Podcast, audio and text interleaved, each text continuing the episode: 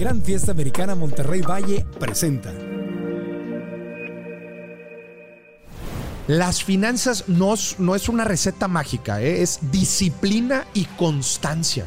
Querernos ver como ricos nos hace pobres. Córtalos. Las finanzas en realidad no es otra cosa más que ingresos menos gastos. Si los gastos ya los lograste administrar y reducir al máximo, no hay otra, Marco. Es ganar más lana. Y ahí hay que educarnos, porque el, abunda el dinero. Que no te esté cayendo a ti es porque te falta educación, te falta entender el juego del dinero. Claro. Pero de que hay dinero y está cayendo y es muchísimo, eso es una realidad. Es, es nuevamente salirnos de la cajita. Salirnos de esa, de, ese- de esa atadura mental. Quiero resultados distintos, tengo que pensar distinto. No, enero no es el mes para salir de la cuesta de enero. Para dejarlo claro. me da coraje. Estoy hasta la M de esta realidad. Claro. Y por eso, de ese coraje, voy a dedicarle a aprender a educarme Claro. o a hacer otro negocio o otra fuerte ingreso el fin de semana. Exactamente. Para salirme de esta vida que no me gusta. En este inicio de año, ¿ya te pusiste metas financieras? Si no te las has puesto, este podcast te conviene. Y si sí te las pusiste, pero tienes miedo a no cumplirlas y lo que de verdad desearías es tener una mejor relación con el dinero, salir de deudas, salir de aprietos, dejar de sufrirle por el dinero, este episodio te va a servir muchísimo. Desde el Hotel Gran Fiesta Americana en Monterrey, Nuevo León, con nuestro hermoso público en vivo, estamos listos. Episodio 252, comenzamos. El podcast de Marco Antonio Regil es una producción de RGL Entertainment y todos sus derechos están reservados.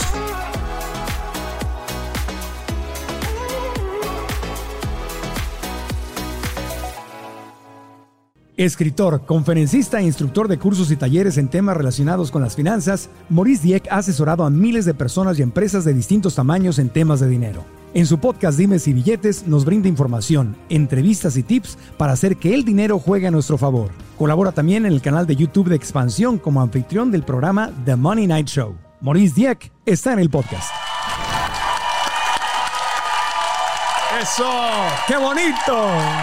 ¡Qué bonito! Pura gente comprometida con su bienestar financiero hoy, Maurice. Oye, Marco, si, oye, si todos se emocionaran tanto al hablar de dinero como este público, Claro. hijo, la otra realidad sería, es, ¿no? es que les dije que les ibas a regalar dinero. Ah. No, bueno, eh, prácticamente lo que vamos a hablar ahorita, no ahorita, ahorita, pero en unos meses o en unos años van a decir, oye, creo que Marco y Maurice sí me regalaron dinero efectivamente por lo que estuvimos cotorreando el día de hoy. Claro, mejor, mejor que regalo aprender a generarlo Claro, y a porque, multiplicarlo. ver, si te regalo ahorita un, un par de billetes, pues te lo vas a ir a quemar ahorita ya probablemente mañana no los tienes. Pero si aprendes de inteligencia financiera, eso, Marco, la educación financiera es un regalo de largo plazo y nuestro patrimonio también es de largo plazo y le ayuda pues, a nuestros hijos, hijas por mucho tiempo. Entonces, Claro, que es la mejor educación. Y si bien no nos lo enseñan en la escuela, lo tenemos que aprender nosotros porque no hay de otra. Como muchas otras cosas en la vida, pero sí. Si el sistema educativo tradicional está bastante caducado y bastante incompleto. Correcto. Pero pues aquí no venimos a quejarnos del gobierno, sino a ver qué podemos hacer nosotros. Y cuando arranca el año, pues obviamente es una nueva etapa, es un principio y las metas clásicas, pues algunas son con subir o bajar de peso, otras cambiar de trabajo, a- abrir un negocio, pero muchas de las metas tienen que ver con el dinero, la típica, ¿no? Eh, ahorrar más. ahorrar más. Mira, le voy a decir algo bien claro a la gente. Se me van a asustar, pero espero que no. Espero ahorita, ahorita les quitamos ese susto. Si estás planeando financieramente tu año ahorita, van mal. Si vas tarde. En enero. Sí. ¿Cuándo hacen las empresas su planeación anual? Como tres meses antes de que empiece el año. Último trimestre del año. Noviembre, diciembre, ya diciembre ya no, porque ya prácticamente ya todo está fuera. Noviembre, octubre, noviembre son los meses en donde se planea, no nada más financieramente, los objetivos que se tienen en el negocio para el próximo año. Como nos- nosotros como personas, noviembre y diciembre son meses en donde se ha- son, son meses financieros. Nos cae el aguinaldo, hay reparto de utilidades, este, en general eh, vienen gastos importantes, vienen viajes, regalos. Ya se cuenta que llega una serie de cosas y estamos como que nada más reaccionando a lo que nos sucede y en un abrir y cerrar de ojos ya estamos en enero. Y no nada más en enero, en la cuesta de enero. En la Y nos- famosa cuesta. Y nos preguntamos, bueno, es que cómo llegamos a este momento. Bueno, pues es que venimos de una ola financiera, ¿no? Pero a ver, no se me preocupe la gente. En el mejor de los casos, la planeación tiene que ser antes de que termine el año, pero nosotros aquí le vamos a ayudar para que no quede tan mal. Exactamente. La, la famosa cuesta de enero que no es que llegue como del cielo, me cayó, yo me la creé.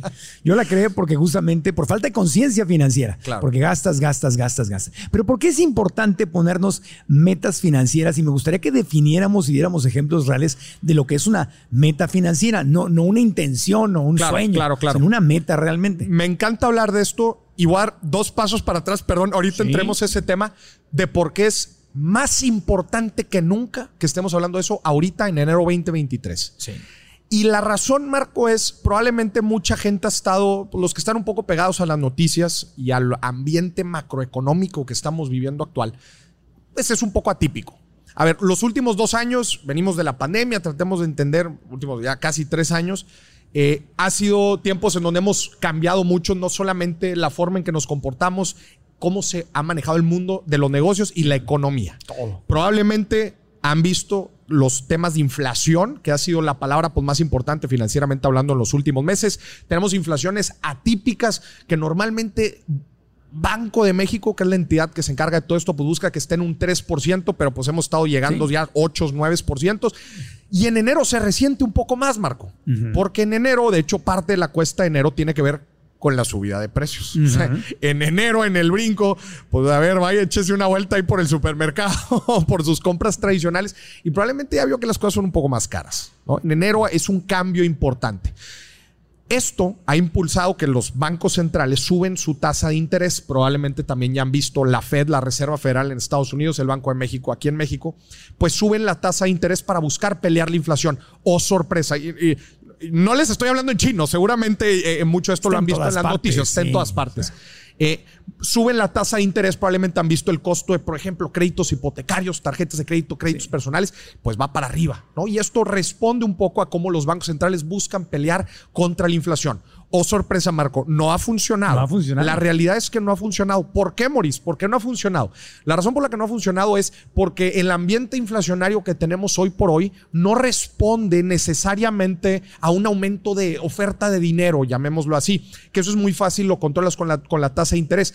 La realidad es que si tú ves un- el, el- el- el mapa del mundo, la mayoría de los países tienen este problema. Yo vengo de Alemania, estuve, estuve hace un- algunos días en Alemania, hay inflaciones cerca del 10%, Gran Bretaña está igual, 10%. Sí, o sea, es el tema del mundo entero, toda América es un Latina. tema del mundo que tiene que ver con pues, la reactivación económica, tiene que ver con eh, el, el- el tema inclusive de Rusia y Ucrania. Sí. Aunque la gente no lo crea, claro que está impactando en el precio de los energéticos, en el precio de muchos eh, productos que dado este conflicto pues están viendo afectados. Las cadenas de suministro, el problema con China, una cantidad de cosas, Marco, que este problema probablemente vaya a durar un poco más hacia el 2023. Sí. Por eso es importante hablar de finanzas. Si Claro. no- por, si, por si no, por si decían, ay, otra vez hablar de dinero. No, señoras y señores, pongan atención porque esto les importa. Entonces, entrando al 2023, Marco, es importante que estemos hablando de dinero. Y ahorita estabas hablando sobre las metas. Yo, a mí me chocan. Ay, ay, las, las famosas uvas que se echaron ahí en Año Nuevo. No, pues sí, bajar de peso y que vamos a empezar a ahorrar y que, no, pues sí, este. A ver, ¿Cuántas de estas cosas eh, cumples, la neta? Entrar al gimnasio, los, los gimnasios papeados los primeros meses y cuánto en, en realidad la gente dura en esto. ¿Quieres una meta financiera? Tangibilízala. Claro. Tangibilízala. ¿Cómo tangibilizo una meta? Primero que nada, hazla, eh, escríbela. De hecho, hay datos bien interesantes que dicen que cuando escribes las cosas aumentas un 20% la probabilidad de cumplirlas. ¿Por qué, Maurice? ¿Es arte de magia? No, la estás aterrizando y eh, enterrando en tu inconsciente. Y si no lo haces así, van a quedar solamente con ideas. Entonces, aterriza bien qué es lo que quieres. Tener una meta de ahorro, comprar tu primera propiedad, comprarte un auto, empezar un negocio. Escribe de qué, cómo el auto, cuál es la meta de ahorro, cuál es la meta de inversión, cómo es la casa que quieres. Detalle, Marco, vive tus objetivos. Yo soy un fiel creyente de la visualización. ¿Te gusta la visualización? Obviamente, sí. Eh, la gente lo debería hacer un hábito. Yo, por ejemplo, esto lo platico siempre, yo antes de entrar a una conferencia, yo me visualizo teniendo éxito en la conferencia. No es algo que lo haga ya deliberadamente, ya lo hago natural. Visualicen eso que quieren y les va a ayudar a visualizarlo, poderlo aterrizar. Pero ahí no acaba la cosa, porque las cosas no se obtienen por arte de magia. Sigue aterrizarlas y eso es ponerle cuánto. billete. ¿Cuánto significa esto que quiero comprar? Y plazo, porque si no anda más una idea. ¿Cuánto, ¿Cuándo lo quieres lograr? ¿Seis meses, ocho meses, un año, seis años, diez años? ¿Es una meta de retiro? Así se, así se aterriza una meta financiera. ¿Qué quieres? ¿Cuánto necesitas y a qué plazo lo quieres? Porque esto, Marco, te va a ayudar a definir una periodicidad de revisión. En los negocios las cosas se revisan cada tres meses en las juntas trimestrales. ¿Tú cuántas veces te, te, sientas a aterrizar cómo vas, cómo vas con tus deudas, cómo vas con tu negocio, cómo vas con tus metas de ahorro? Pues, si nunca lo revisas, acuérdense, lo que no se mide no se mejora. Entonces, en la vida nos vamos planeando metas y decimos, ah, pues algún momento voy a llegar. Pero ¿cuántas veces en realidad revisas ahí por febrero, por marzo, voltear atrás y decir, oye, voy en camino? tengo que apretar el paso, qué me está funcionando, qué no me está funcionando. Eso es fundamental en cualquier meta. Entonces, si tú me preguntas cuál es el primer paso como para llegar en este tema de metas financieras, es olvídate de las, de las uvas, olvídate de las ideas, papelito habla. Y como yo digo, Excel habla. Exactamente, pero la gente le saca a ponerle en papelito porque el papelito y números y compromiso exacto es, un, es eso, es compromiso. Entonces, una cosa es, quiero que me vaya mejor, no hay ningún compromiso. Quiero bajar de peso, subir de peso, quiero, quiero tener menos problemas financieros, no hay ningún compromiso, pero quiero aumentar mis ingresos un 10% antes del 31 de agosto del 2023. Eso es un compromiso. Así está chiquito, claro. pero es un compromiso y la mayor parte de la gente le saca el compromiso. Y sabes qué? También porque hay veces el materializarlo no es tan fácil. ¿Y cómo le hago? Ah, oye, pues no, pues me quiero comprar un auto este año. ¿Cuál? ¿Cuánto?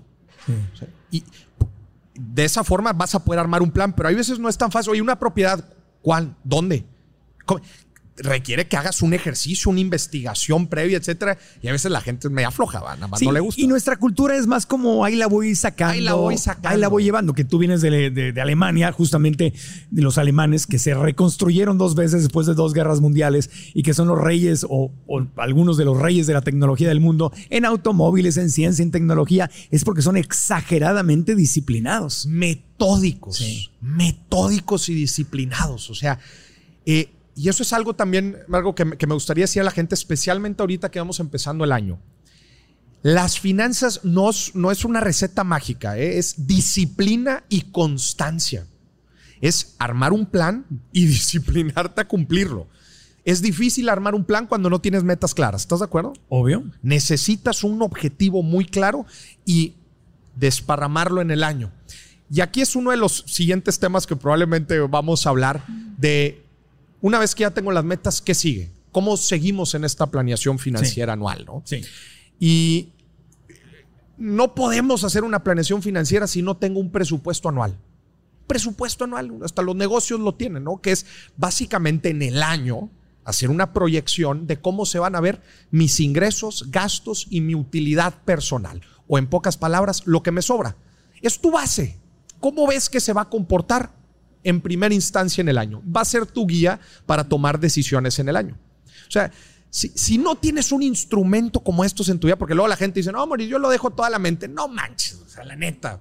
Este, tenemos tantas cosas en la vida, tenemos tantas problemáticas que, que es complicado en realidad poder este, tener la sensibilidad de las decisiones financieras que tomamos. Entonces, Llamemos que esto va a ser el centro de nuestra planeación, un presupuesto. Y si no tienen un presupuesto, que se metan a mi página www.morisdia.com y van a ver una serie de Exceles ahí que pueden descargar, este, que les van a ayudar a aterrizar estos números. Piérdale el miedo al Excel, no es muy complicado, nada más este, poner números.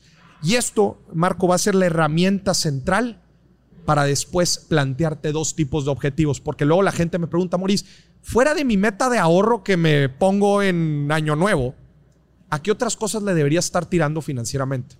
Y existen dos. Metas de previsión y metas y, objetivos de metas financieras. Sí, porque creo que lo platicábamos también en, el episodio pasado, en donde así como construimos una vida financiera, también la tenemos que blindar y la tenemos que proteger. Si no, sería una locura, sería como tratar de construir un castillo sobre arena. Y tú mencionabas ahorita algunos objetivos. Si tienes una sola fuente de ingreso, la estás regando.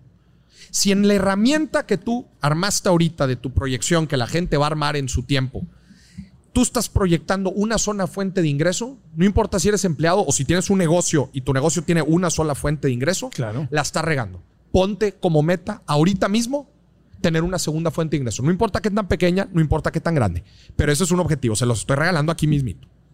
Ese tiene un objetivo. Y es un objetivo de previsión. Ni siquiera es de meta. Es para protegerte, va. Es para protegerte. Número dos, tener un ahorro de emergencia. Y eso lo, si lo platicamos, eso normalmente la gente sí lo tiene bien aterrizado. Tiene que ser entre tres, por lo menos tres meses de tus gastos fijos. Eso tiene que ser una meta de previsión, para que lo anoten. Por lo menos tres meses. Por lo menos. Pero un año ay, te da una, una paz. Desde luego que te va a dar una paz en los negocios. en los negocios yo sí recomiendo Sí. que sean tres meses de capital de trabajo de reserva. Sí, Que mínimo. incluye nómina, que incluye por lo menos uno o dos meses de inventario. Sí. Eh, así de... de- Mínimo, mínimo, sí. Mínimo, porque...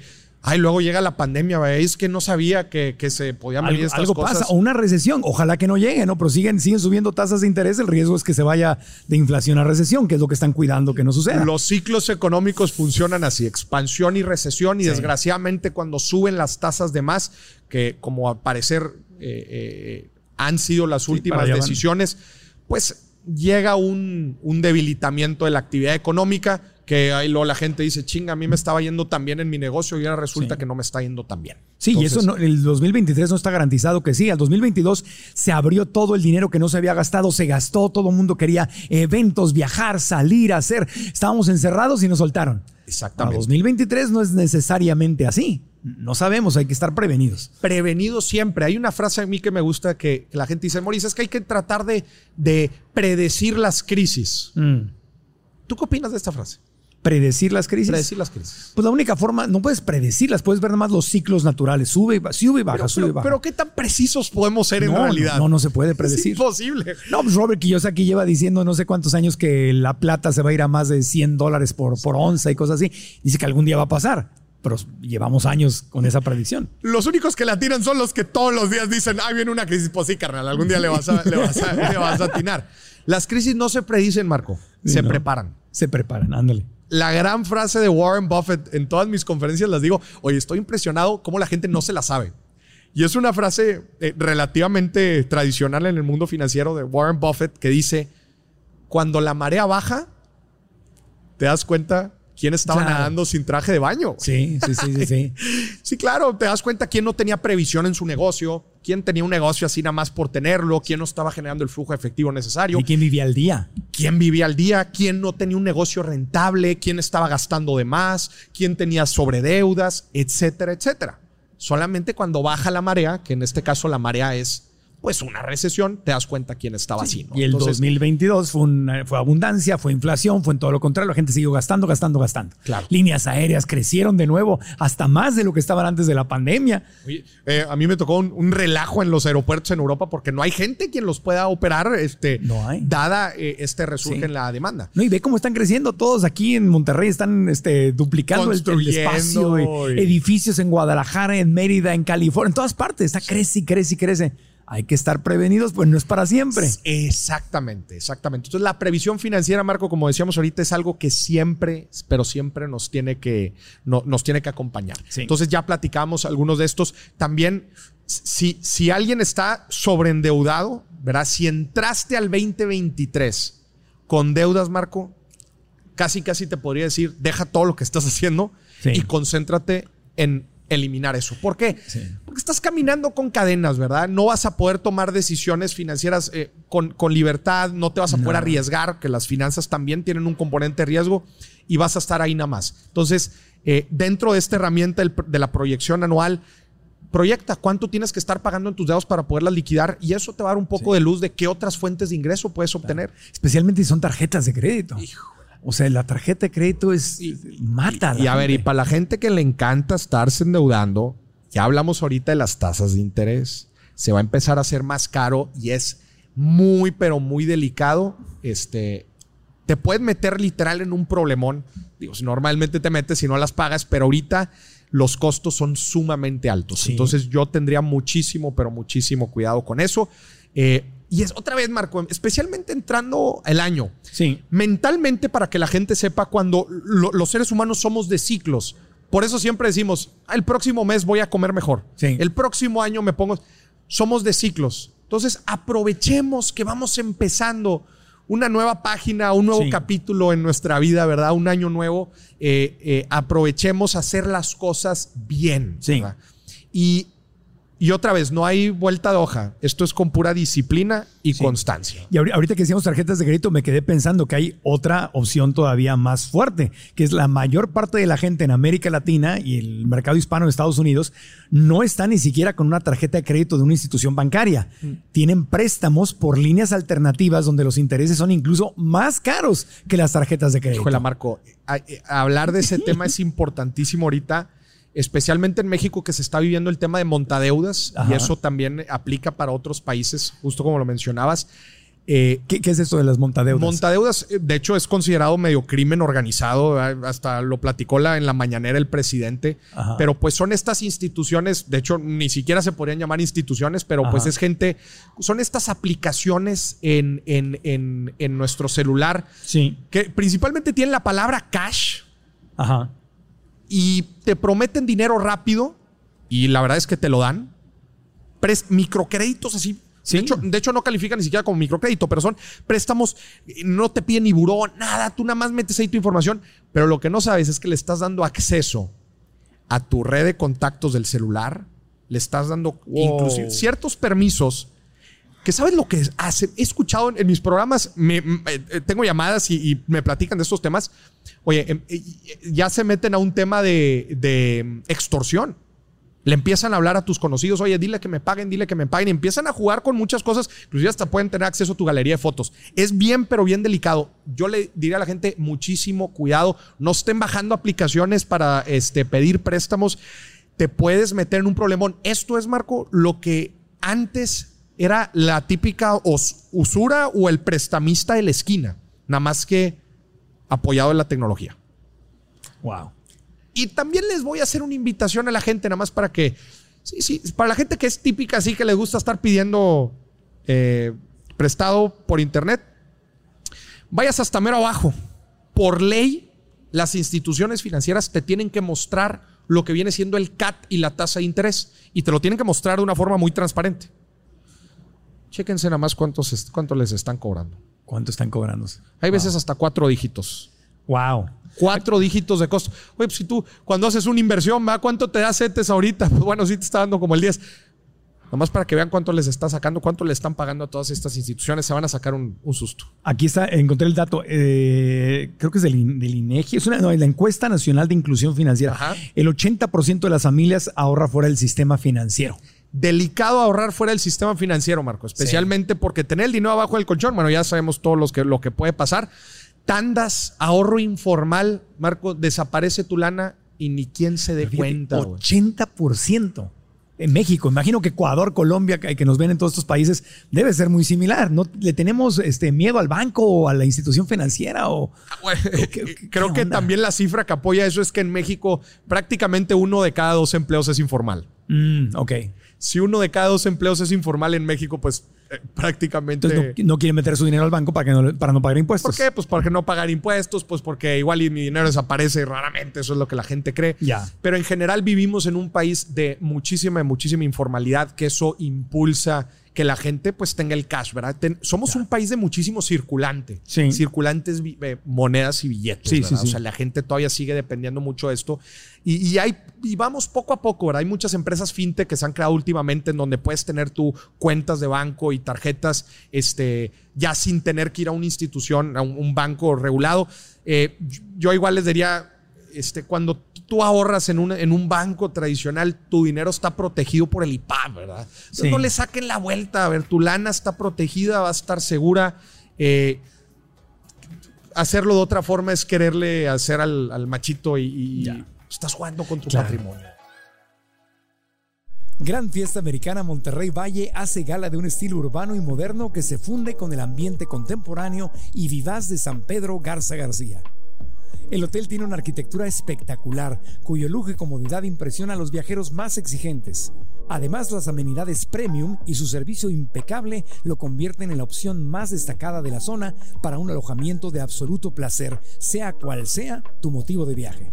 La ubicación del Gran Fiesta Americana Monterrey es inmejorable, ya que brinda un acceso fácil a la zona financiera y comercial de la ciudad, lo que te hará sentirte en un ambiente seguro y exclusivo. Visítalo en www.granfiestamericana.com.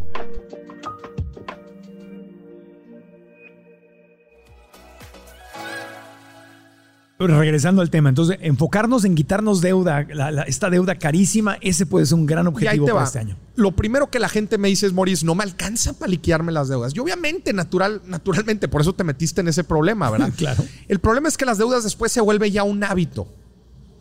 Sí. Vamos saliendo de una y nada más volvemos a entrar a otra. Entonces. Se te hace normal. Aunque estar no lo creas, en realidad el salir de las deudas no es tanto un tema financiero, es más un tema de hábitos de en realidad reflexionar por qué llegaste a ese problema. ¿Son compras compulsivas? ¿Es que compras cosas que de plano no te alcanzan? ¿Es que estás mal administrado? ¿Es que necesitas empezar a ganar más dinero para el estilo de vida que tienes? El la principal forma de salir de deudas es en realidad entender tu comportamiento y ver qué es lo que tienes que cambiar ahí. La gente lo que normalmente hace para salir de deudas, ¿qué crees que hace? Pues le pide prestado a alguien más, ¿verdad? Claro, y tapas un hoyo con otro. Exacto, y resulta que tú estás pagando las deudas de otra persona. Entonces, lo primero que tenemos que hacer es como en realidad entender qué nos llevó a esta situación. Y número dos, vamos a tener que hacer cosas diferentes, Marco, si queremos resultados diferentes. El problema viene del presupuesto, ¿no? Porque si yo no tengo un presupuesto es fácil que me pase. que te pases y, eh, pero hablando específicamente de la deuda, entender que probablemente, porque ¿qué te va a decir la gente? Ya, ya hice mi presupuesto, ¿qué sigue? No, pues, pues ¿qué dice tu presupuesto? No, pues que no me alcanza. Pues ya sé que no te alcanza, por eso te metiste en el problema.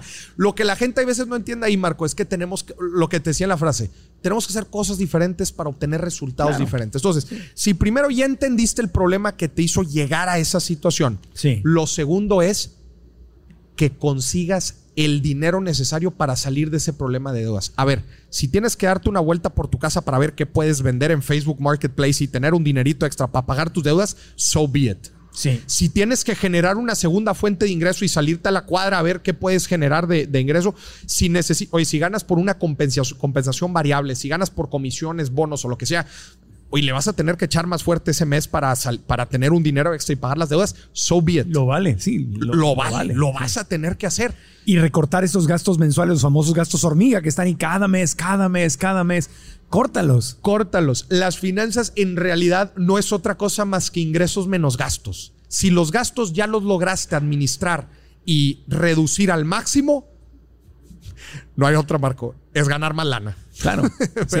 Entonces, bajo este fundamento es que podemos, eh, en realidad, y bajo el presupuesto que hicimos, darnos cuenta cómo podemos salir lo más rápido posible de deudas. Y otra vez, además de hacer este ejercicio financiero, es preguntarnos qué nos llevó, cuáles son nuestros hábitos que nos están llevando a este problema. Hábitos, emociones, a veces nos sentimos menos, queremos vernos como el otro familiar, como el vecino. Querernos ver como ricos nos hace pobres queremos, tener un carro, un auto que no podemos, que no nos corresponde. Y eso es un tema 100% social. Desgraciadamente, el mexicano y el latino somos seres muy sociales, ¿verdad? Que, que lo platicamos también la otra vez. Cuando nos va bien, nos encanta que nos vea que nos ve bien, ¿verdad? Pues claro, porque, porque, oye, pues si le estamos echando muy duro, ¿verdad? Este pues, pues, queremos que, nos, que nos vea que nos va bien. Fíjate que ahora que estuve en Alemania, estuve en un evento del G20 de emprendimiento. Sí. Justamente estaba platicando con diferentes nacionalidades cómo es que ellos ven el dinero. Y está bien interesante porque... Cambia de cultura a cultura. Pero de una forma impresionante. Por ejemplo, un indio. Sí, está hablando con una persona de la India. Y y le dijo, oye, a ver, India viene con un, con un contexto muy, pero muy fuerte de muchísima pobreza, de muchísima gente. Estás hablando que es, eh, creo que el segundo país con más gente en el mundo. Sí. Un país como paréntesis que se me hace súper interesante y creo que en los próximos años va a ser de las principales potencias. Es hoy por hoy es una de las principales potencias en desarrollo. Hay mucha pobreza, pero está disminuyendo el índice de la pobreza. Está disminuyendo y además eh, lo han hecho de una forma muy inteligente, eh, con base a la educación y eso es algo bien, pero bien interesante. Entonces, bueno, cuando estaba hablando con un indio y le preguntaba, oye, ¿cuál es su visión sobre el dinero en la, en la India, no? Y me decía, bien interesante, nosotros nos concentramos no en la historia. Y esto tiene que ver con un contexto histórico de la India. Sí. La India era una colonia británica. Y, y- y, eh, tuvieron muchísimos problemas, e inclusive hasta la fecha, pues mucho resentimiento con todo lo que saquearon, robaron, lo que tú quieras. Y bueno, han ido creciendo y han ido eh, eh, generando su propia identidad con respecto a lo que ha pasado en la historia. Pero en general dice, nosotros nos concentramos en no vivir en el pasado, sino concentrarnos en lo que estamos generando en el presente. Eso es como la ideología general del, del indio. ¿Y, eso se- fue por sistema? ¿La escuela se los enseñó? ¿El gobierno se los enseñó? No, la historia, en general, lo que, lo que les tocó vivir con los británicos le- les hizo ser así. Deja de pensar un poco en el pasado, sí, ya que se nos pasaron de lanza y lo que tú quieras. Sí, está bien. No Ya, pienses suéltalo. tanto en el pasado, suéltalo, concéntrate en el hoy. Ok. Eso es como su ideología general. Bueno, eso es parte de su religión. Ahorita que me quedo pensando, el hinduismo, el budismo, to- todas las religiones asiáticas, es ven al presente, ven, Ven al al presente. presente. De ahí viene, sí. Ok, Marco. Ahora, ¿cómo crees que esto se puede relacionar con el dinero? Porque obviamente nuestras creencias y nuestra idiosincrasia, eh, eh, el, el dinero y las decisiones financieras terminan siendo un, un síntoma, ¿no? O sea, Sí. terminan siendo una forma en la que expresamos nuestra propia ideología. ¿Cómo crees que pudiera el indio terminar aterrizando esta idea de olvídate del pasado y concéntrate en el presente? ¿Cómo crees? Pues los eh, en la India son muy buenos para la tecnología. Ajá. Son buenos para las matemáticas, los números, por eso eh, desarrollan sitios de internet y Ajá. tecnología y todo. Hablan inglés, que es el, dentro de lo horrible que Lo les hablan hizo. más o menos, ¿va? pero sí. Pero sí, sí, hay, hay una- hay un buen porcentaje de la población que, Sí. lo, que, lo- que lo practica. Pues no sé, se tendrían que concentrar en el mercado tecnológico, en internet, en lo que les puede dar el idioma. No sé. Sí, digo, eh, es, es un- es una muy buena lectura, o sea, cómo, cómo la han ido haciendo para desarrollarse, pero más fundamentalmente en las decisiones de dinero que toman. Y lo hacen de la siguiente manera. Olvídate de lo que generaste en el pasado. Ok. Olvídate si tienes muchísimos ahorros. Olvídate si generaste lo que generaste el año pasado. Las decisiones financieras de hoy no las vas a hacer con base al pasado. Las vas a hacer con lo que estás generando hoy. Ya. Y lo decían, si tú, tú puedes tener muchísimo ahorro, pero si las decisiones de ahorita, pero imagínate si dejas, si tu negocio empieza a ir mal o dejas de- de generar hoy Ajá. y sigues tomando decisiones con base a lo que ahorraste, te vas a quemar tu ahorro. Claro. Y eso pasa con herencias y con un sinfín de cosas. Tú vas a gastar hoy por lo que estás generando Hoy. hoy. O sea, este mes vivo, o sea, gasto como si gané te este está mes. yendo bien ahorita, toma decisiones con base a eso. Ya lo que generaste, lo que invertiste o lo que ahorraste, eso estuvo bien. Pero toma las decisiones con base a hoy. Me llamó mucho la atención porque tiene un- un- una, clara, una clara relación con todo su contexto histórico, porque es- luego eso pasa muchas veces, este, inclusive en los negocios. Tuvimos un muy buen año el año pasado y empiezan a retirar capital y empiezan a retirar dinero y dividendos. Oye, espérate, que nos haya ido bien en el pasado. No, y endeudarte, pues me fue bien en el 22, quiere decir que el 23 me va a ir bien y voy a poder pagar esta, esta casa o este- o, este, auto. Y, y nos proyectamos al futuro, ¿va? Y nos, nos va a ir igual de bien que nos fue el, eh, el año pasado. No necesariamente, papá. Entonces, es una forma más de, de estar aquí en el presente de- y, y sobre todo de qué estoy haciendo hoy para generar. Ok. Entonces, es más como activo. Ah, Si nos fue bien o nos fue mal en el pasado, chingón. ¿Cómo me activo yo en el presente para generar el estilo de vida y las metas que quiero generar en el futuro? Ya. Eso es un poco de la ideología. Se me hizo, se me hizo muy interesante y creo que es muy valioso ahorita empezando el año. Como un ejemplo de, de la India. Ahora, en cuanto a hombres y mujeres, ¿tú has notado cierta diferencia? ¿Son mejores las mujeres que los hombres para las finanzas? ¿Son más ordenadas? esa, esa- esa pregunta siempre me la hacen. Sí. Eh, y, y a ver, que- creo que creo que al final de cuentas eh, también tenemos que hablar un poco de, de los diferentes roles que toma la mujer eh, eh, en su vida. Por ejemplo, Claro. eh, en un contexto familiar es natural que la mujer tenga la sensibilidad de lo que se necesita en el hogar. Claro. Naturalmente, probablemente va a ser un poco más administrada. La administradora, por, por sí. la misma sensibilidad. Pero yo te voy a decir algo. Por lo menos la- la- las mujeres, eh, muchas son jóvenes con las que me toca a mí interactuar, son rigurosas, firmes, estructuradas, administradas. Yo digo, híjola, eh, y, y aparte son muy comprometidas, o sea, son muy, muy, mucho, se, se me hace un modelo mucho más eh, eh, eh, sistematizado y disciplinado que el hombre. Te voy a dar un dato bien interesante, que esto no juega tanto a favor de la mujer. Está científicamente comprobado que el, que el hombre, y esto ahorita hablamos de un poco del contexto histórico, que el hombre toma más riesgos que la mujer. Ok. La mujer es mucho más de proteger, Sí. el hombre es más de arriesgar. Conquistar, arriesgar. Ahorita hablamos del contexto financiero, pero esto se da desde la época de las cavernas, ¿verdad? Claro. Donde el rol de la mujer era, pues, criar y, y asegurarse. Nutrir, cuidar, Nutrir, sí. cuidar. Y el, y el hombre, pues, era el que se la fletaba con los mamuts este, a traer eh, la comida, ¿verdad? No sabía si iba a volver, pero ese era su rol. ¿Me explico? Y esto a lo largo del tiempo, obviamente No va- con los mamuts porque no existían al mismo tiempo, pero era un decir. en algún momento sí se pelearon con mamuts Bueno, o con, o con con los- elefantes o con con leones. los lo que- animales. Con los animales. Entonces, llega al contexto financiero. Que, que como paréntesis, esto es algo que me gusta, eh, que me gusta decir mucho. Si tú estás esperando que naturalmente tomes decisiones financieras correctas, estás completamente equivocado. La industria financiera no lleva más de 200 años moderna, no lleva más de 200 años y el ser humano lleva en desarrollo cientos de miles de años. Entonces, este, creer que, ah, este, naturalmente me voy a inclinar a invertir para mi retiro y olvidarme de comprarme estos zapatos para eh, ahorrar para 5 o 10 años o para la educación de mis hijos en los próximos 18 años, Sí. simplemente no va a pasar. No estamos configurados para el modelo financiero moderno. Y el darnos cuenta de eso, Marco, nos ayuda a hacernos conscientes Sí. y a poder tomar mejores decisiones. es ¿Estás algo muy nuevo. Para mí no es nuevo porque es la única realidad que conozco, pero en la historia de la humanidad es muy nuevo. Es muy, muy nuevo. Entonces, volviendo al tema de las mujeres y los hombres. Sí. El hombre, por este, por este mismo contexto, la mujer naturalmente sus decisiones, por ejemplo, de negocio o de inversión, va a tender más a la seguridad. Y lo veo muy, la verdad es que lo veo muy seguido. Las mujeres a mí me dicen, Maurice, ¿cómo invierto mi dinero? Pero no quiero perder. No, no, no, ¿en dónde me van a dar? pe- Pero no voy a perder, ¿verdad? No, lo más seguro, Maurice, lo más segurito, lo más segurito. ¿Y el hombre qué te dice? Bitcoin, criptos, duplicar mi dinero. ¿Dónde? Emprender. Triplicar millonario mañana. Naturalmente lo veo. Digo, yo estoy prácticamente todo el día pegado a la, a la retromi- retroalimentación de la gente. pero las dos cosas son importantes. desde luego que las dos son las dos son cosas muy importantes, Marco.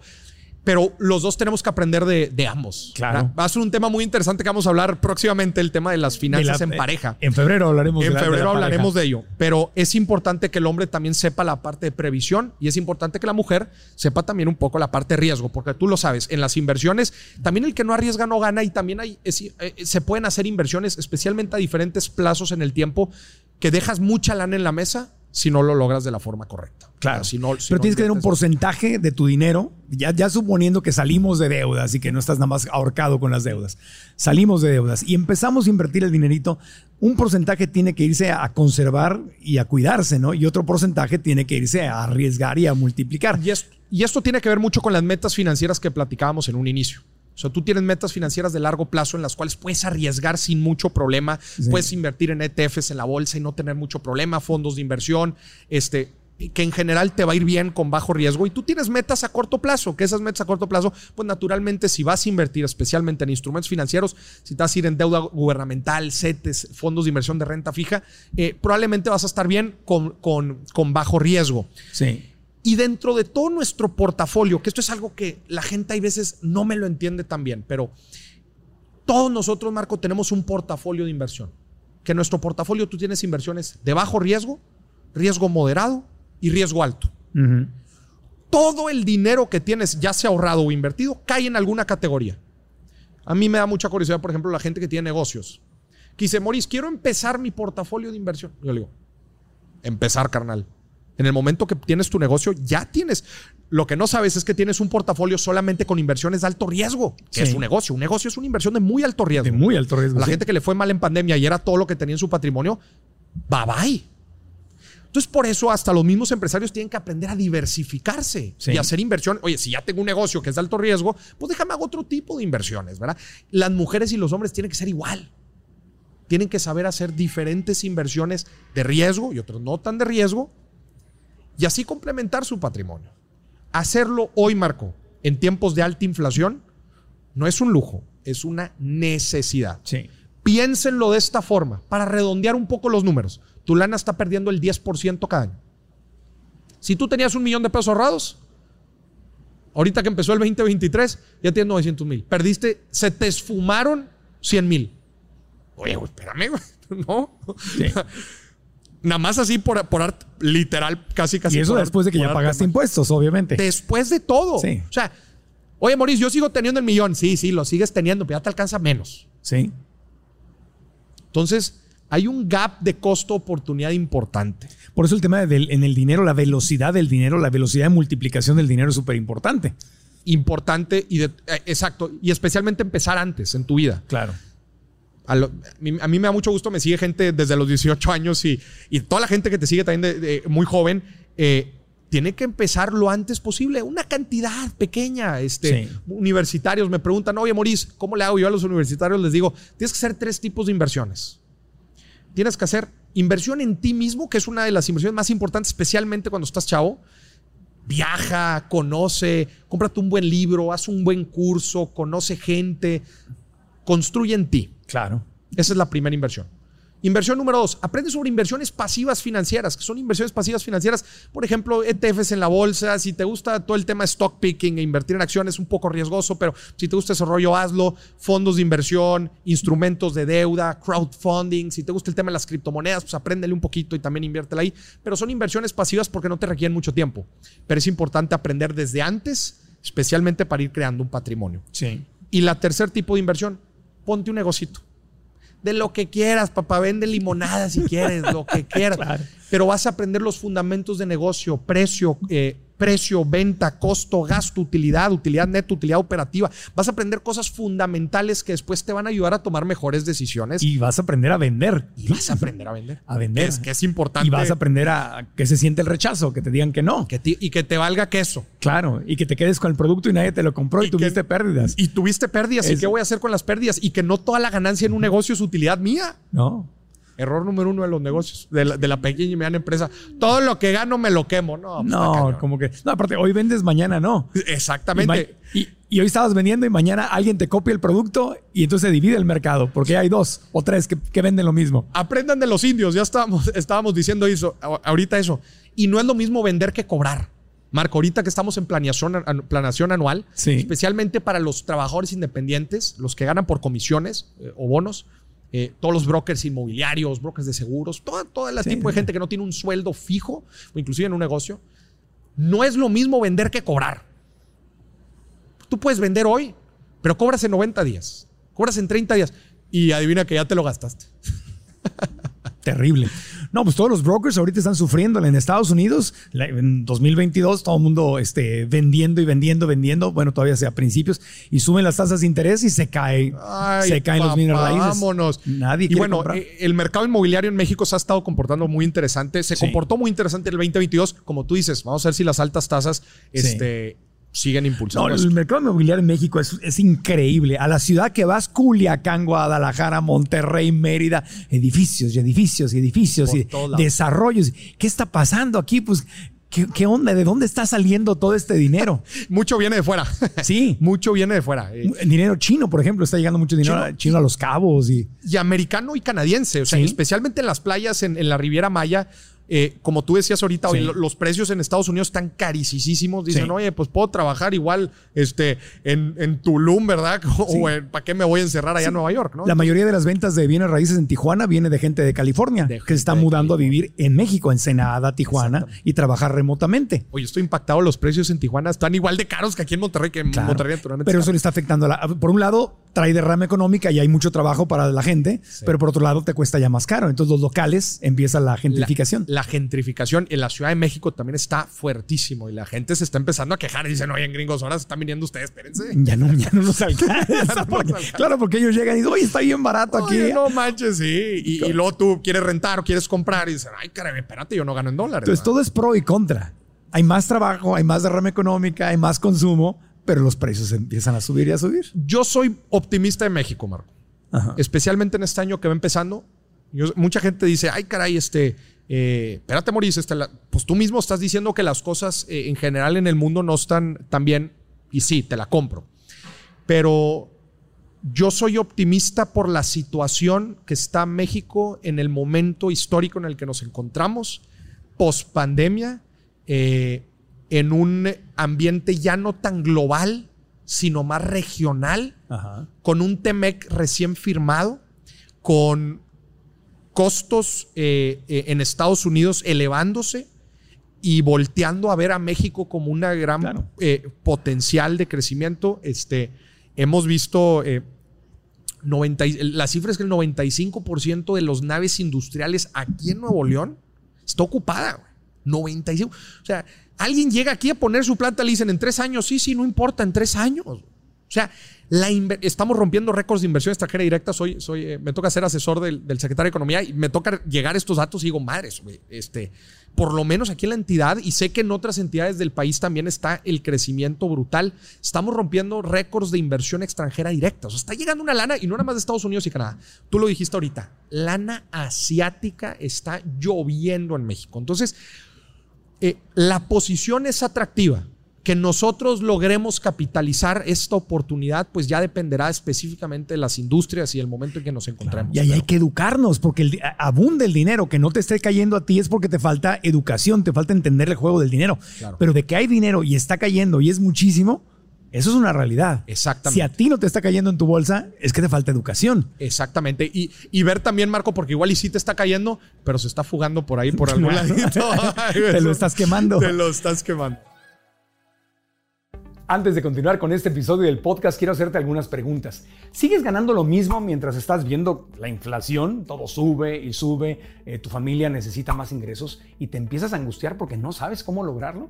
Buscas crecer en tu trabajo, es decir, ganar más dinero, pero no logras salir adelante. A mí me pasó, yo lo viví. ¿Por qué? Porque lo único que me enseñaron de muy buena fe era, Marco Antonio, hay que trabajar, trabajar, trabajar y trabajar duro para ganar dinero. El problema es que esa fórmula es insuficiente, no funciona por completo. Lo que realmente necesitamos es trabajar en forma inteligente, es decir, educación financiera. Yo también hice eso, trabajar y trabajar y trabajar durísimo y cuando por fin después de años la hice en la radio, en la televisión y ya tenía dinero, no tenía tiempo porque mientras más ganaba, más gastaba y después era no tengo tiempo y no tengo salud. Y hoy quiero compartirte los secretos que aprendí y que te pueden ayudar a ti también a darle la vuelta a tu vida entendiendo el juego del dinero. Por eso tengo una masterclass gratuita que se llama Cómo crear nuestro bienestar financiero, a la cual quiero invitarte a que te inscribas ahora mismo. Es completamente gratis y lo único que hay que hacer es hacerle clic a la liga que te dejamos aquí abajo en la aplicación de podcast o en YouTube o bien directamente poner en tu navegador marcoantonioregil.com diagonal bienestar. Repito, marcoantonioregil.com diagonal bienestar para que veas la clase gratis y puedas aprender lo que a mí me hubiera encantado que me enseñaran hace muchos años. Así que te espero en esa clase, pero ahora regresamos al podcast. Regresando al tema, llevar el presupuesto es básico y todo empieza con ingresos y egresos. ¿Cuánto Y- gano, cuánto gasto? ¿Cuánto ganas, cuánto gastas y cuánto es tu utilidad personal? Sí. De esa utilidad personal vas a ahorrar y vas a invertir una parte.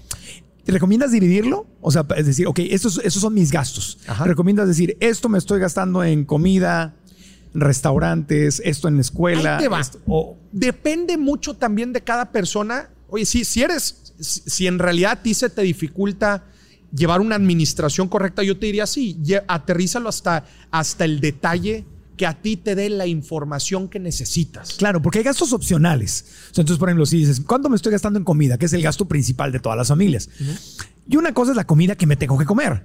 Pero si ves que de ese gasto el 50% o 70% son restaurantes, pues allá hay un recorte que podrías hacer. Claramente, claramente.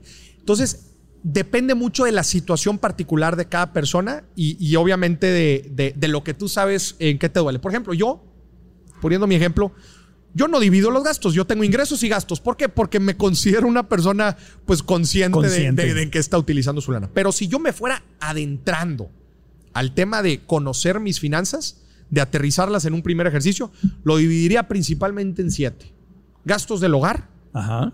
gastos de la familia, que ahí puedes meter seguros, colegiaturas, etcétera, gastos de transporte, gastos personales, deudas, eh, ocio y entretenimiento y otros. Siempre tenemos que tener el rubro otros, porque ahí Ahí es donde se nos da la mayor cantidad de dinero, Sí. sinceramente. Y, y hay, y hay cosas que son opcionales y otras que no. Por ejemplo, en Estados Unidos, las familias que nos ven en Estados Unidos es un país, no sé, aquí en México llevo tiempo fuera, fuera de México, pero uno de los gastos hormiga más grandes es almacenar cosas, stuff, ¿no? Cosas. Stuff. Almacenar. Yo aquí en México cada vez veo más negocios de almacenaje. Una Estos recámara. storage. ¿no? Storage, ajá. Sí, la bicicleta, una caja con recuerdos y fotografías, un mueble que de la, era de la abuelita, la vajilla, de- y tienes un cuarto ahí, estás pagando mensualmente por un almacenaje y pagas en Estados Unidos 100, 200, 300, 500 dólares al mes. Al mes nada más para almacenar. por almacenar, almacenar. Yo tenía una recámara, iba ahorita en un departamento de tres recámaras y tenía una recámara que almacené un año. Hice la cuenta y dije, ¿qué estupidez es esta? Ya me hubiera comprado otra recámara y ya la regalé, ¿no? Ya regalo, cancelar y, y pum, le bajas al, al- al gasto. Claro. Entonces ahí es donde puedes ver que hay gastos opcionales. Literal y, y especialmente también estas, si tú dices, oye, este gasto en, en- en- en almacenaje es un gasto recurrente. Eso. Esos son, Marco, los que más nos duelen. Sí. Ahí está. A ver, no, la estoy regando. No es los que más los duelen porque la realidad es que no nos damos cuenta. No los vemos, sí. Pero son los que más sangran. Todas las recurrencias. Saque su tarjeta, saque su estado de cuenta y cheque todas las mensualidades que tiene domiciliadas. Que son esos pagos que ni te das En cuenta. automático. No voy a decir nombres porque luego. Dilos, dilos, tú, vea, Todas que, que las- diga, que no las- diga. Las plataformas de streaming. Esas. Todas sí. las plataformas de streaming. ¿Cu- ¿Cuántas ves realmente? ¿Cuántas puedes ver realmente? ¿Cuántas Oye, la, la- la contrataste nada más para ver esa serie y ya se acabó hace un año, hombre. Sí. Ya la estás, la estás esperando a ver qué sale. Sí, porque puedes cancelarla y, ok, dices, oye, este año tengo tres series en Netflix que me gustan, las ves, ya, cancela. Ahora te quieres ir a Disney Plus, Te pues cambias. la, lo- y la de Netflix ahí está. Creo yo, Cuando quieres regresas. creo yo sinceramente que, es- que ese mercado y el, el- el sistema de streaming va a cambiar pronto. No se me hace que sea sostenible, especialmente cuando vemos que los usuarios en muchas de las plataformas ya no está creciendo. Es una locura. O sea, Pues ya está cambiando, le están metiendo comerciales ya le están metiendo comerciales. para que sea gratis o un bajo costo. Sí, y yo creo también que va a tender a tema de integración, ¿verdad? Porque Sí. ya es una locura tener que contratar una mensualidad solamente para ver una sola película. Sí, Eh, sí, se sí, me hace una sí. Pero en general, ser conscientes de estas recurrencias que tenemos, Marco, y por favor, cancélenlas. Cancela. Cance- es como si te estuvieran subiendo el sueldo cada vez que cancelas Ajá. una, literal. ¿Sabes? El otro día vi una app, pero me dio desconfianza porque o sea, hay que ser cuidadoso. No me acuerdo el nombre de la app, pero una app que supuestamente si le das acceso, ahí está el problema, ahí está, el- no lo hice, pero si le dabas acceso a, a tu tarjeta de crédito o algo, te podía sacar todas las cuentas así y te ayudaba a cancelarlas con un, con un botón. Y yo dije, suena demasiado bueno como para ser verdad, me voy a esperar, pero sonaba muy bien. Sonaba muy bien. Alguien que te diga, aquí están todas tus, tus, este, eh, tus, tus inscripciones y con este botón cancelas. Pero, pero ahí te va, Marco. A ver. no sé, o sea, yo pagar porque alguien me haga eso, a mí Es como, a ver, pues métete a tu estado de cuenta, hombre, y ve cuáles son No, las- pues ya sabéis, te vende, ¿no? Por 9 dólares al mes Sí, te sí. puedes ahorrar tanto porque la mayoría. No, porque sí, sí me salen cosas. Y de, re- de repente, ¿a poco no les pasa que te llega un email, por ejemplo, Apple, ¿no? Que tienes ahí, por ejemplo, Apple TV, que la tengo contratada y pues ya, ya no, no, no la veo hace mucho. Ya. Y la quiero contratar. Y dice, para cancelar, es en chiquitito, dice cancelar. Y le doy clic. Y ya voy y me manda iTunes. Y le digo, ¿y aquí? ¿Y dónde cancelo? Y ya, y ya me tengo te que hacen ir. la vida imposible. te Y ya, hacen ya la dejé ahí otro año. Y yo, ah, Sí, sí, ¿no? sí, sí. Entonces, eh, la pues igual sí me ahorra. Igual sí te. No sé, En no sé. general, sí. Digo, a ver, si, si no te- le estoy recomendando ni la conozco. Capaz que te sacan la información y te madrugan. Sí. No, a ver, yo la neta en ese tipo de temas soy a la antigüita. O sea, ¿quieres en realidad tomar el control de tus finanzas? Agárralo bien. Agárralo, tú todo por métete. los Métete. Y te voy a decir por qué también. Esto me acaba de pasar el mes pasado. Me me- yo, yo regularmente me meto a mi estado de cuenta a ver, a ver eh, los gastos. Por Sí. lo menos busco hacerlo dos veces al mes. Sí. Pero eh, eh, ob- obligadamente una vez al mes. Mucha gente comete el error de meter, ah, paga la tarjeta, hombre, ya está. O sea, no revisaste todos los, todos los cargos que te, que te están haciendo, ¿verdad? Mm. Obviamente te vas a encontrar algunos cargos no reconocidos, que bueno, ese es uno de los objetivos para lo que los puedas hacer.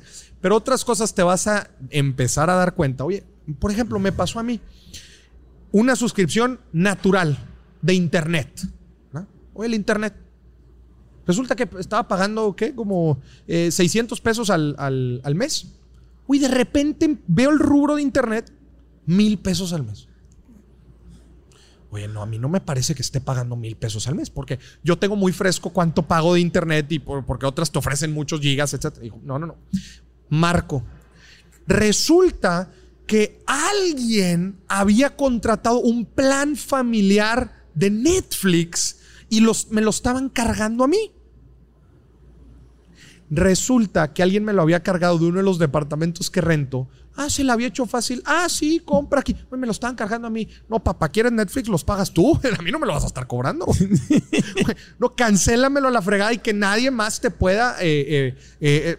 Sí. Te estoy poniendo un ejemplo bien Sí, estúpido, sí, pero. No, no, no, no pero en realidad resume mucho los goles que nos meten con nuestro dinero y no nos damos cuenta. No, es que ya cuando sumas todos esos, sí se hace un número bastante gordo. Por todo el año. Por todo el año, claro, lo tienes que por multiplicar. todo el año. Uno de los objetivos también que les digo a la gente ahorita en inicio de año, que hagan el presupuesto, es para que veas la lana que te quemas, no a la semana, no al mes, anual, Claro. anual. Multiplícalo por 52, tu gasto semanal por 52. Y ahí está toda la lanita que hagas. Hay un ejercicio también muy padre, Marco, que ahorita que estamos empezando el año también está chido hacerlo, que es cuánto ganas, porque obviamente para, para hacer el- el- la proyección de ingresos del próximo año, Sí. pues naturalmente como volteas a ver al año pasado y con base a eso proyectas el futuro. Ajá. ¿Cuánto ganaste el año pasado? No? Saca un número mensual y multiplícalo por 12. Esa es la lana que ganaste el año pasado. Invito a la gente que haga ese ejercicio. Por poner un número. Gané 10 pesos al mes el año pasado. Entonces en el año gané 120. Sí. Le pregunto a la gente que haga este ejercicio, saque este número. ¿Dónde están esos 120? ¿Dónde quedaron? ¿Dónde están? Porque luego la gente dice, estoy acabando el año y no me quedo. No, ganaste 120, ¿dónde están? Nadie te lo va a poder responder. A menos que lleves un presupuesto. A menos que es un presupuesto. Y te vas a asustar. Porque muchas veces, Marco, otra vez, no es que ganemos poco. Es que sí ganamos bien, pero no nos Sí. administramos bien. Sí. Hago, Sí. hago un ejercicio bien sencillo en mis conferencias y pongo gastos bien, bien estúpidos, la neta. Y por gastos hormiga, por ponerte ejemplos, parquímetros, Sí. cafés, parquímetros, cafés, snacks y comiditas fuera del hogar. Así de que, ay, pues, pues ando aquí en la oficina, chinga, no me traje lunch, pues voy a comer aquí. Fácil, fácil, fácil, juntas unos 100 mil pesos en el año. 100 mil pesos en el año.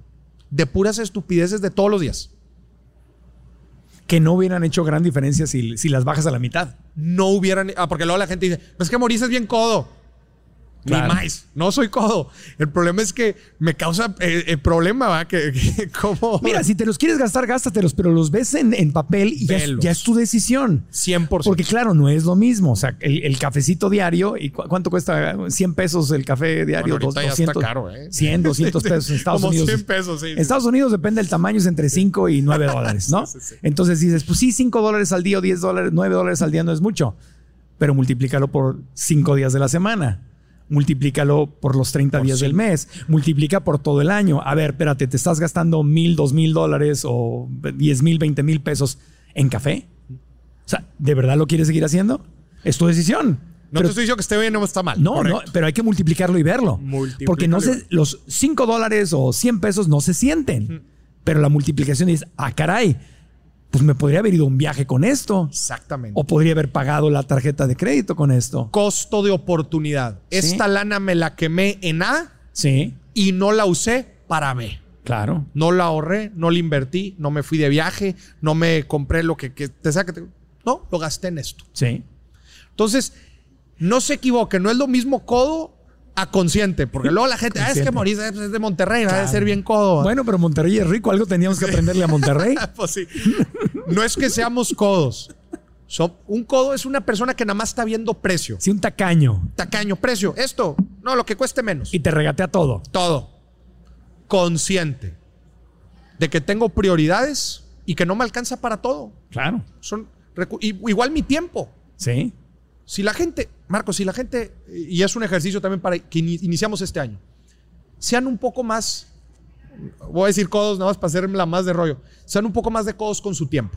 Sí. Tiempo. Sí.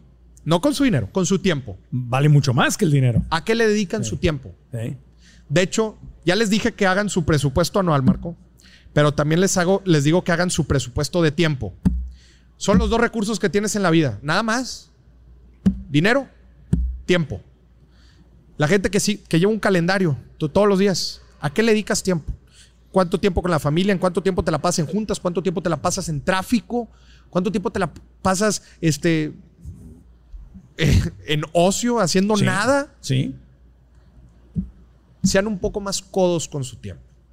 No, no codos, ya sé que se escucha mal. Conscientes. Con conscientes, conscientes, y administrados. Conscientes y administrados. Sí, por ejemplo, tienes un trabajo y te pagan bien, pero te tardas una o dos horas para llegar al trabajo y una o dos horas para regresar, pues multiplica eso. Realmente no valdría la pena un trabajo a lo mejor menos bien pagado, pero que no tuvieras que eh, gastar ocho horas en transportarte. Es un día entero. ¿O hay, algún, hay algo diferente que puedas hacer para no quemarte esos, esas, esas horas? O, bueno, oye, Moris, la neta es que no hay de otra. Tengo, escúchate un podcast, escucha el podcast de Marco, escucha mi podcast. En el camino Claro. invirtiendo bien el tiempo. Sácale jugo. Sácale jugo. Pero nada más te la echaste viendo este Instagram y, pues se hacía lo, Enojado, eh, enojada en el camino ahí. Enojándote con los baches, pasas y ¿cómo, no pavimentan esto? ¿Por qué? Sí. Entonces, Marco, eso es otro ejercicio que invito a la gente a hacer. Su presupuesto de tiempo y su presupuesto de dinero ahorita que vamos empezando. Me parece que es fundamental porque otra vez queremos empezar a hacer las cosas bien.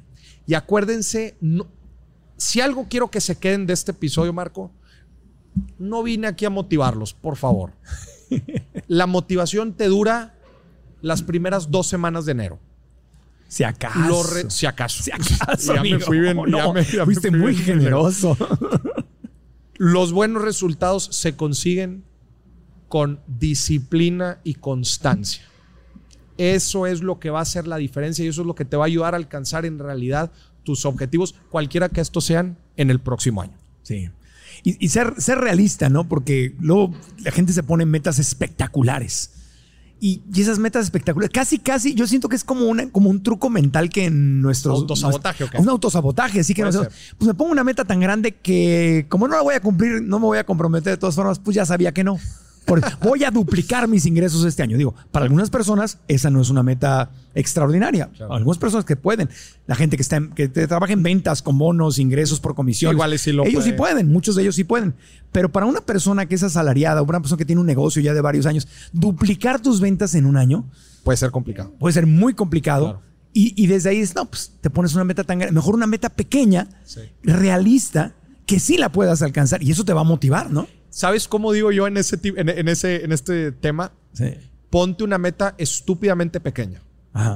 De hecho, en, uno de los retos que yo tengo, el primer reto es consigue 100 pesos, 5 dólares, sí. de una forma distinta a la que normalmente ganas dinero. Maravilloso. ¿Qué, puedes hacer? Pues, checa tu casa a ver qué puedes vender. Eh, pasea perros, lava autos no te pido que dupliques tu dinero, te pido que consigas tu primer ingreso de una forma diferente. Boris, ¿de qué, ¿de qué carajos me va a servir eso? Olvídate del dinero. Sí. Te va a sacar de tu zona de confort y sobre todo te va a probar que puedes lograr las cosas. Sí. Y eso es el primer paso. Y del primer paso, y en el segundo, y el tercero. Pero ya te encaminaste y si te hizo que era una meta alcanzable. Y eso, Marco, no solamente para alcanzar nuestros primeros 5 dólares, también cuando queremos correr un maratón y nunca hemos hecho ejercicio. Olvídate de correr todos los kilómetros. Empieza con 100 metros, empieza con 20 minutos, empieza sí. Sobre todo hoy, hoy en día que, hay tantas formas de hacer dinero en línea, ¿no? Que puedes poner tu tienda, digo, a lo mejor no sé qué tan complejo sea, poner tu tienda y vender productos de Amazon y ganarte una comisión, hacer tu blog y vender cosas, meterte una red de mercadeo, empezar con algo. Marco, nuestro propio conocimiento y experiencia vale. Ni siquiera necesitas un producto. Sí. O sea, sí, puedes dar clases en línea, por ejemplo. Plataformas como Upwork o como Freelancer o eh, Hotmart. En donde tú literal, tu conocimiento vale y le puede aportar a alguien más. Sí. Desde darle clases a estudiantes de preparatoria de matemáticas. Claro, y puede ser en vivo y en línea y en Zoom. Puedes dar clases de ajedrez, clases de inglés, clases de algo. Hasta pues otros modelos quizás un poco que requieren algo de tiempo, pero que los puedes hacer los fines de semana, algún hobby que tengas que lo puedas monetizar, desde una buena receta hasta lo que haces en tu casa eh, eh, naturalmente, ¿verdad? Entonces, De hecho, lo- los hobbies son buenos precursores este, Sí. de, de buenos negocios. ¿Qué te digo? Yo empecé esto de un hobby. Entonces, el, el chiste es retar a la gente, Mato, Marco. Sí, retar a la mente. Si te- tengo que hacer algo diferente. Tengo que hacer algo diferente y tengo que impulsarme a hacer cosas que no estaba acostumbrado a Claro. hacer. Y, y algo que me gusta, ¿no? Diferente y que me gusta, que no se sienta como una esclavitud. Desde luego. Tengo ya una esclavitud aquí, me quiero salir de esta, me voy a crear otra. Claro. No tomes decisiones pensando ahorita en el corto plazo, sino dónde, dónde quieres estar. Entiende la importancia de los procesos. Proceso, sí. Procesos. Y ten paciencia. Paciencia y cómo una, un camino te va a llevar a otro y a otro y a otro hasta donde quieras estar. Sí. Creo que eso es importante, especialmente eh, en esta nueva etapa, que yo creo que ha cambiado mucho. Ser muy realista, hacer un plan con números, con fecha, con, con algo específico, Muy no espectacular, sino No. algo pequeño que me obligue a salirme de esa zona de confort y a pensar diferente. Y Eso. utilicen retos. Ajá. Retos, volviendo al tema de los retos. Este, oye, si me gano, si me gano el primer contrato, me voy a regalar algo que me gusta. Sí. Eh, Digo, igual hablar de un viaje ya es algo muy extremo. Voy a regalar la- una cena en el restaurante que me gusta. Sí. Me voy a regalar una fin de semana. Eso también estamos jugando con nuestra dopamina y con Claro. nuestro cerebro prehistórico, ¿verdad? Sí. Este, para motivarnos a hacer las cosas. Darle un estímulo. Darle un estímulo. No, y el viaje no tiene que ser tampoco espectacular. Digo, qué padre ir a Alemania, ojalá. ¿no? Pero Sí. pues puedes ir a un pueblito. Exactamente. Puedes ir Tener a la una montaña. experiencia diferente, ¿verdad? Una experiencia Este, distinta.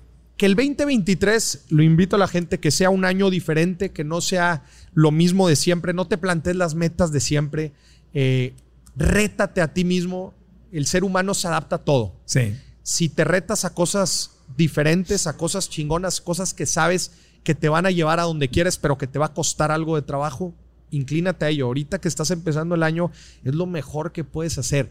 A ver, Marcos, si no lo hacemos a principio de año, sinceramente, ¿cuándo, ¿Cuándo? lo vamos a hacer? No, ahorita tienes más o menos un poquito la agarra esa motivación, esa olita que te llegó. Trépate esa ola, Sí. trépate esa ola y, Úsala. Y, y- y úsala. Y rétate a generar los primeros resultados. Sí. Si te cuesta mantener la, la- la- la constancia, que es de lo Sí. más difícil, prácticamente es lo más difícil, rétate a tener resultados pequeños y eso te va a ayudar a, a ir, a ir creciendo. Y a veces el dolor puede ser un gran amigo y una gran bendición. Desde luego. Si no lo haces, porque ojalá lo hiciéramos porque nos amamos, ¿ay? porque nos lo merecemos, y autoestima. Pero si no lo haces por eso, por lo menos hazlo para salirte del dolor. Sea, esto me duele. ¿A, qui- a quién le gusta estar sufriendo por el dinero? ¿A quién le gusta esa angustia? Eh, el estrés financiero, oye, es, es, eh, hay cifras de Estados Unidos terribles de cerca del 70% sufriendo por, Sí. por un tema, por un tema financiero. Yo le invito a la gente, si antes le tenían miedo al dinero, que sea esta motivación, como tú dices, Marco, Sí. de, de, de en realidad ver que te va a dar cierta paz. Sí. Por eso a mí me encantan las finanzas, porque a mí en lo personal me dan paz. Sí. Pues yo trato de darle un poco de paz a la gente y decirle, Sí. Esta es la forma. Sí. Eh, creo que el primer paso que todos deberíamos de dar en este año que vamos empezando, ya lo dije ahorita, es Sí. aterrizar tus finanzas. aterrizar y educarte. Estaba aquí buscando la, la estadística, la había, la había notado, pero es que la cifra es espeluznante. Entender una realidad. En Estados Unidos, a ver si la, la- la encuentro, la estadística de la gente que dice que había, aquí está, de los adultos, un estudio grande que se hizo, que decían, oye, yo creo que recibí una buena educación financiera. 57% de la gente en Estados Unidos. 57 en 7%. Estados Unidos. En Estados Unidos, 57%. O sea, es la mayoría, pero es un número bastante bajo. O sea, el resto de la población dice, yo no recibí una educación financiera adecuada que me ayude. Estamos hablando del país más rico, uno de los más ricos del mundo.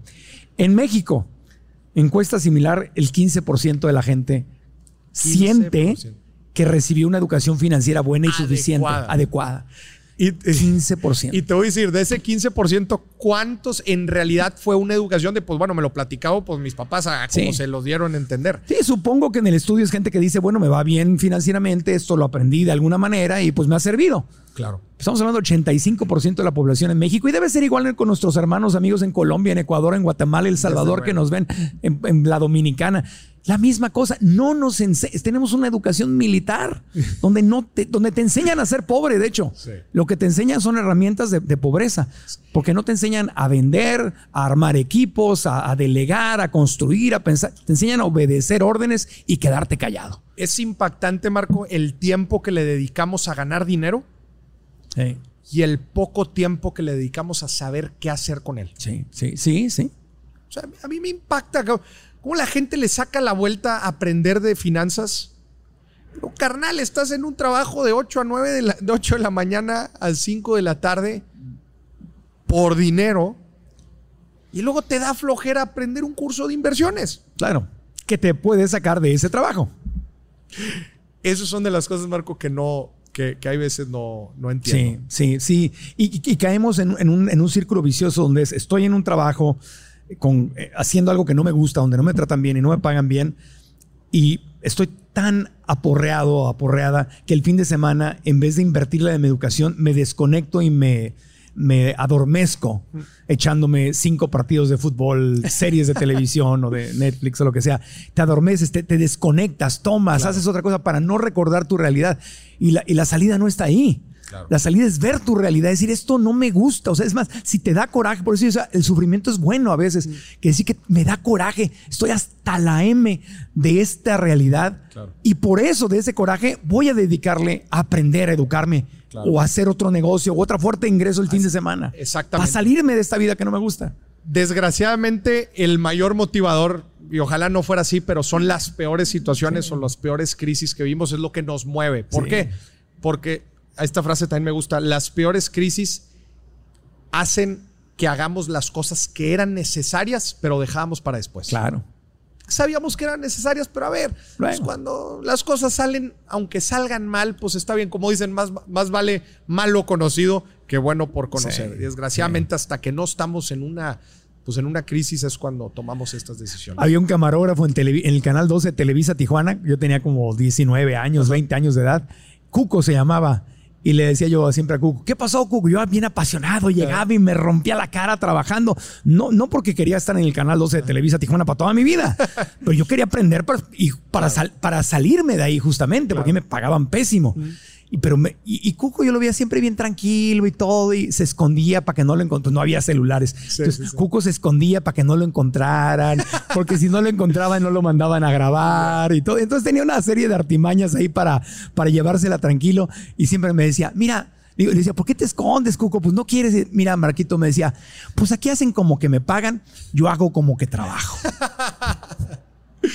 No manches. Está bien, a lo mejor a Cuco le, le funcionó.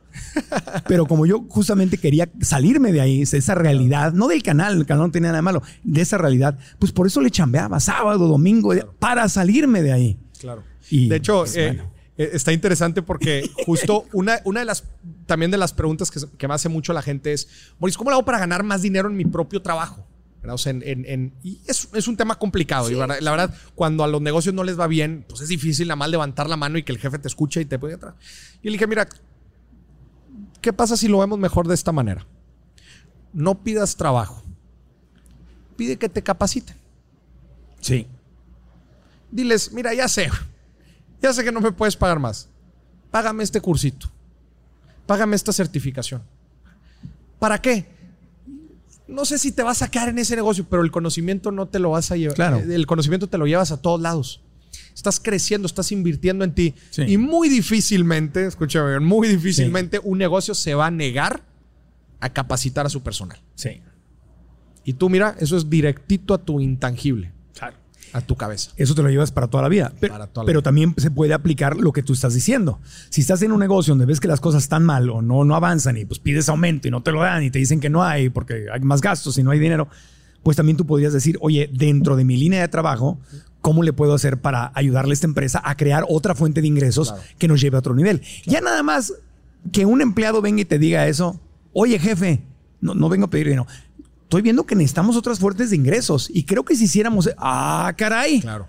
Ahí cambió completamente la percepción que 100%. tienen. Y cuando corran gente, pues a cualquiera corren menos a este que me está hablando en mi idioma. Claro.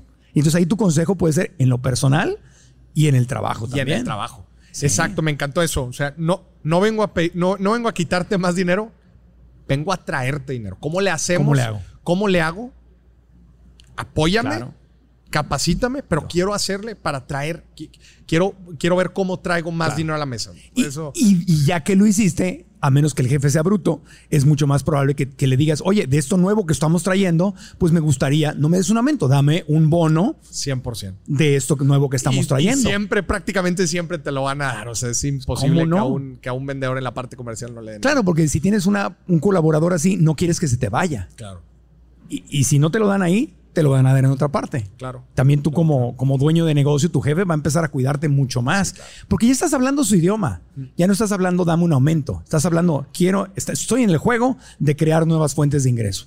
Y de eso nuevo que creemos, pues me das un bono o un porcentaje. Claro. Y pues ahí. Y órale, ya cuando te entras a un tema de variable, pues ahora sí Ya. está.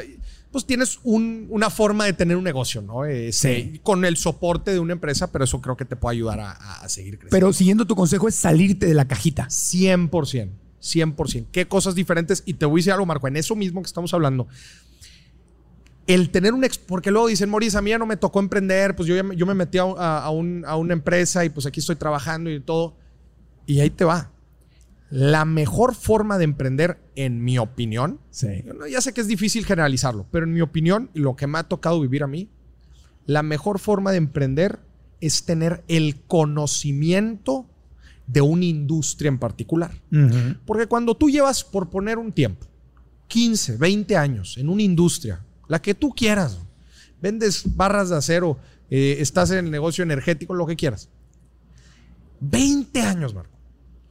¿Me vas a decir que en 20 años no identificaste algo que no se hace bien, que se podría hacer mejor, Claro. que es un poco ineficiente, que yo le llamo fricciones del mercado. Fricciones, cosas que hay claramente cosas que no se hacen bien y que alguien podría hacer algo al respecto.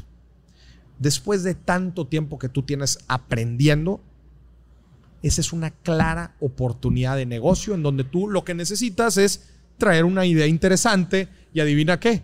Ya conoces a todos los clientes, ya conoces a todos los proveedores. Es una excelente oportunidad si quieres emprender dentro de la misma estructura de negocio o si quieres poner tu Claro. negocio aparte. Pero ya tienes la experiencia. Luego la gente quiere salirse a emprender y "Oye, ¿en qué industria? Pues oye, le- quiero crear una app. ¿Y qué tanto sabes? No, pues nunca he creado una carnal. Pues no creo que te vaya a ir bien. Sí. Entonces, eh, no hay tiempo para, em- o sea, en, en general, eh, eh, todo esto y todo nace otra vez, Marco, del conocimiento que vamos desarrollando y de las relaciones que vamos haciendo. Que esos son otros, otras grandes retos que invito a la gente en este año que va Sí. empezando. Acuérdese de en mi segundo libro de los siete activos invisibles, ¿verdad? Y busque invertir en ellos en este año tus dones, tus habilidades, ¿verdad? Todos, to- todo, eh, este, y, y si no las tienes bien identificadas porque no has hecho cosas este, diferentes, ¿verdad? Sí. Tu conocimiento, cómo vas, va- cómo vas a nutrir, pero no me esté escuchando, escríbale, saque una pluma y diga, a ver, ¿cómo voy a desarrollar mis dones en este año? ¿Cómo los voy a desarrollar? ¿Cómo voy a desarrollar mi conocimiento? Escríbale. Voy a hacer un curso cada mes. Voy a hacer un curso cada tres meses. Voy a, voy a salir ahorita a comprar un libro sobre este tema que hace que me gusta. Voy a eh, meterme a trabajar a una industria que me interesa. Sí. Voy a platicar con un amigo que me, que me platique cómo es que funciona X, Y, Z. Conocimiento, relaciones. ¿Quién me gustaría conocer? Oye, ¿a quién conozco? Oye, esta es otra excelente idea de negocio que yo le digo a la gente. Hay veces nada más de activarnos. Sí. Saca tu lista de contactos, toda. Toda la gente que conoces. Pon a qué se dedica. Y pregúntate, si ya sabes quién es y a qué se dedica, pregunta, ¿qué necesidades podría tener este carnal o esta amiga? Sí. ¿Qué necesidades podría tener? ¿Y qué cosas le puedo solucionar yo? ¿O a quién conozco yo Sí. que los pudiera conectar? Porque ahí hay un billete también. Claro. Nada más con referenciar hay un billete. Y si hay cosas que yo pudiera hacer, pues inclusive puedes hablar con él. Relaciones. Actitud. Todo parte también de la actitud. Salud, que es importante también hablar de salud mental, Marco, y, y cómo el dinero tiene un importante impacto en nuestra salud mental. Espíritu, nuestra pasión, lo que nos gusta hacer, lo que nos hace sentir trascendentes y siete en nuestro tiempo. Como lo Maravilloso. es nuevamente salirnos de la cajita. Salirnos de esa, de, ese- de esa atadura mental. Quiero resultados distintos, tengo que pensar distinto. Y muchas veces nos cuesta eso, Marco, por malas experiencias que tenemos en el pasado. Claro. Porque intentamos por un negocio y no tuvimos éxito. Porque hicimos una mala inversión.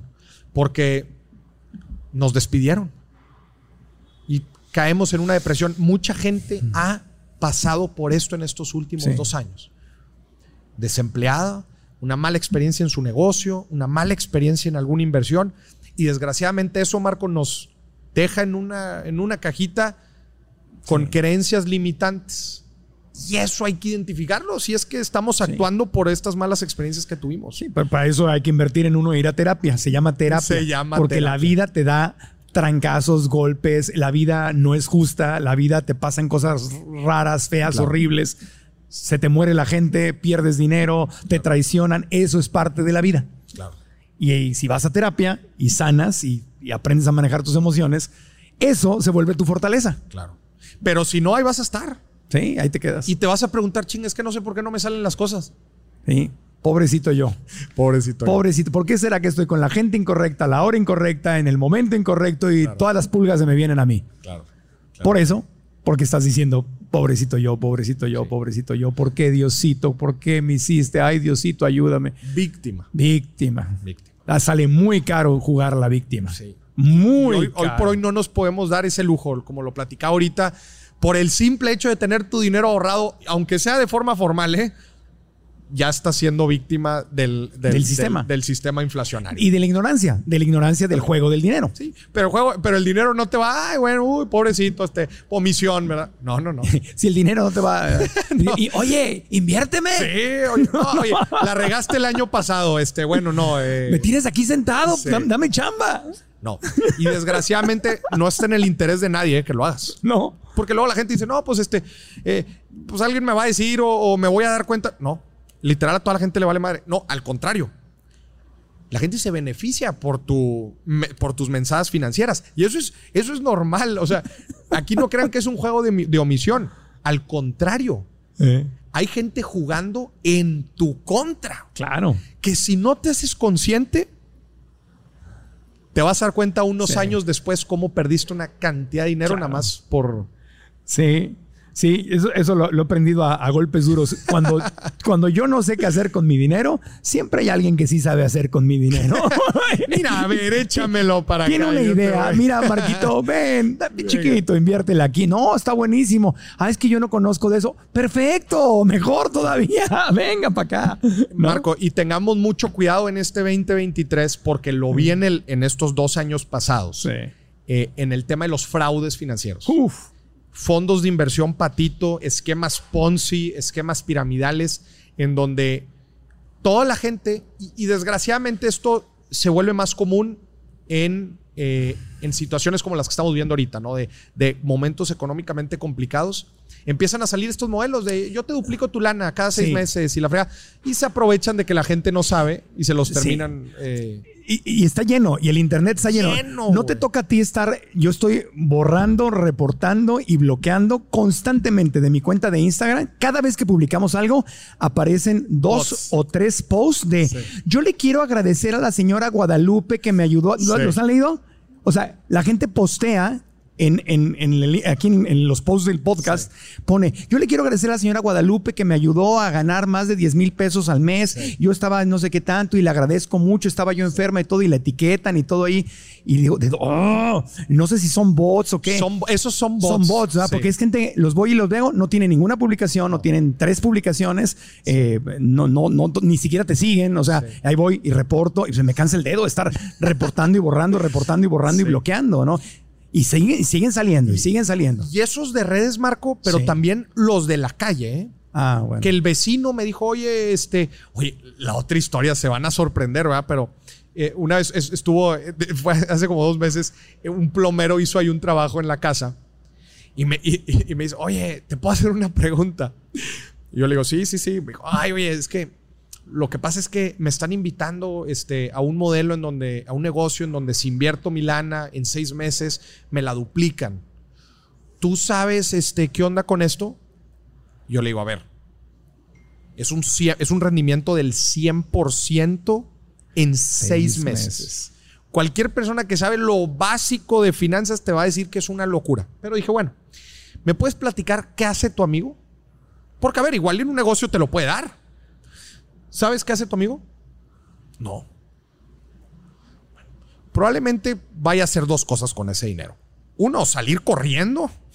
O dos, pues probablemente vaya a ser un negocio que el negocio puede ser de dos sopas. O lo va a prestar, probablemente va a agarrar esa lana y después esa lana la va a jinetear con préstamos a los cuales les va a cobrar quizás el 300 o hasta el 1000, 5000 por ciento con microcréditos y va a estar, tiene su modelo de cobranza y con eso te va a pagar una parte. O dos, va a ser un negocio tradicional. Pero me estás diciendo que no sabes absolutamente qué hace la persona. Y me dice, no, es que no, yo no, lo, yo no conozco a la persona directamente. Es una persona que me invitó a otra persona. Digo, Mm, y le digo, por favor, tan, tantita madre. sí, ignorancia financiera. Pobreza. Eso es, eso es pobreza Pero financiera. volvemos a lo mismo, Marco. Pasamos horas y horas trabajando. Sí. Te voy a decir a- otra, otro tema. Para la gente aquí también que nos está viendo. ¿Cuánta gente sabe leer porcentajes? Leer porcentajes, ¿verdad? Pongamos un número 50%. Sí. Ok. Ahora, ¿cuánta esa gente sabe leer porcentajes en un contexto financiero o de No, inversión? Menos, Ya menos. te menos. fuiste al... Sí, no. Poquita. 5% de la Porque gente, si no sé. sabes, volviendo al ejemplo de mi, de- del, del plomero que me dijo, me duplican el dinero, duplicar significa un rendimiento del 100%. Sí. No mucha gente me entiende eso. Pero luego, ¿cómo yo comparo? ¿100% es mucho o es poco? si yo no sé, igual y es poco, ¿estás de acuerdo? Sí. Sí, si no sabes, no tienes, no tienes comparado con qué. ¿Comparado con qué? ¿Con qué? Sí. La comparación siempre es la tasa de interés de referencia del Banco de México, el CETES, que ahorita te está dando el 10. Anual. Anual. Anual. Por Si eso, pongo 100 mil pesos, me da porcentaje- 110 mil pesos. porcentaje en un contexto financiero. ¿Qué porcentaje te gusta que sepa? Entonces, si no tienes ese conocimiento básico, Marco, te pueden ofrecer el 100% al semestre. Sí. Y tú igual le dices, oye, es, es poco, a mí me ofrecían el 100% cada semana.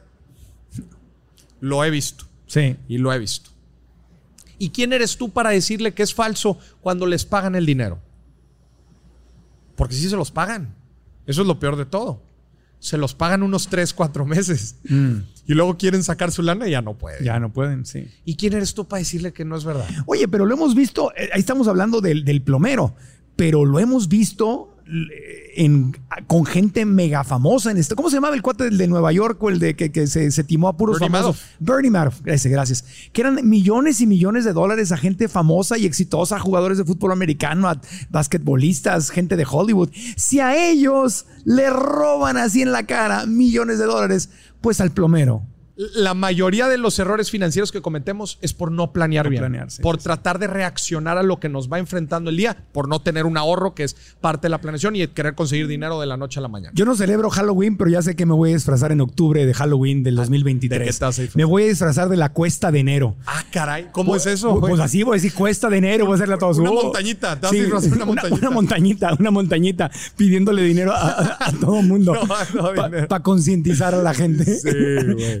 Disfrázate de la cuesta de enero, porque la cuesta de enero se evita en octubre. En octubre. En octubre. Exactamente. Eh, el problema es que nos acordamos muy tarde Sí. de las cosas. Exactamente. Le damos un aplauso a Maurice Dieck, que nos ha dado una muy buena Muchas clase. gracias. Gracias, Maurice, amigo. Gracias, gracias. ¿En dónde te Muchas encontramos gracias. para aprender más de ti? Cuéntanos. Síganme en redes sociales, arroba Maurice Dieck. Me pueden en todas las redes sociales. eh, Yo lo eh, hago. eh, me pueden encontrar. Eh, mi podcast Dime si billetes. También estamos hablando de finanzas, economía, negocios, inversiones. Pues de una, un cotorreo Sí. así muy casual. Este, mi página de internet www.morisdieck.com. Ahí pueden encontrar mis libros, Sí. mis diferentes cursos.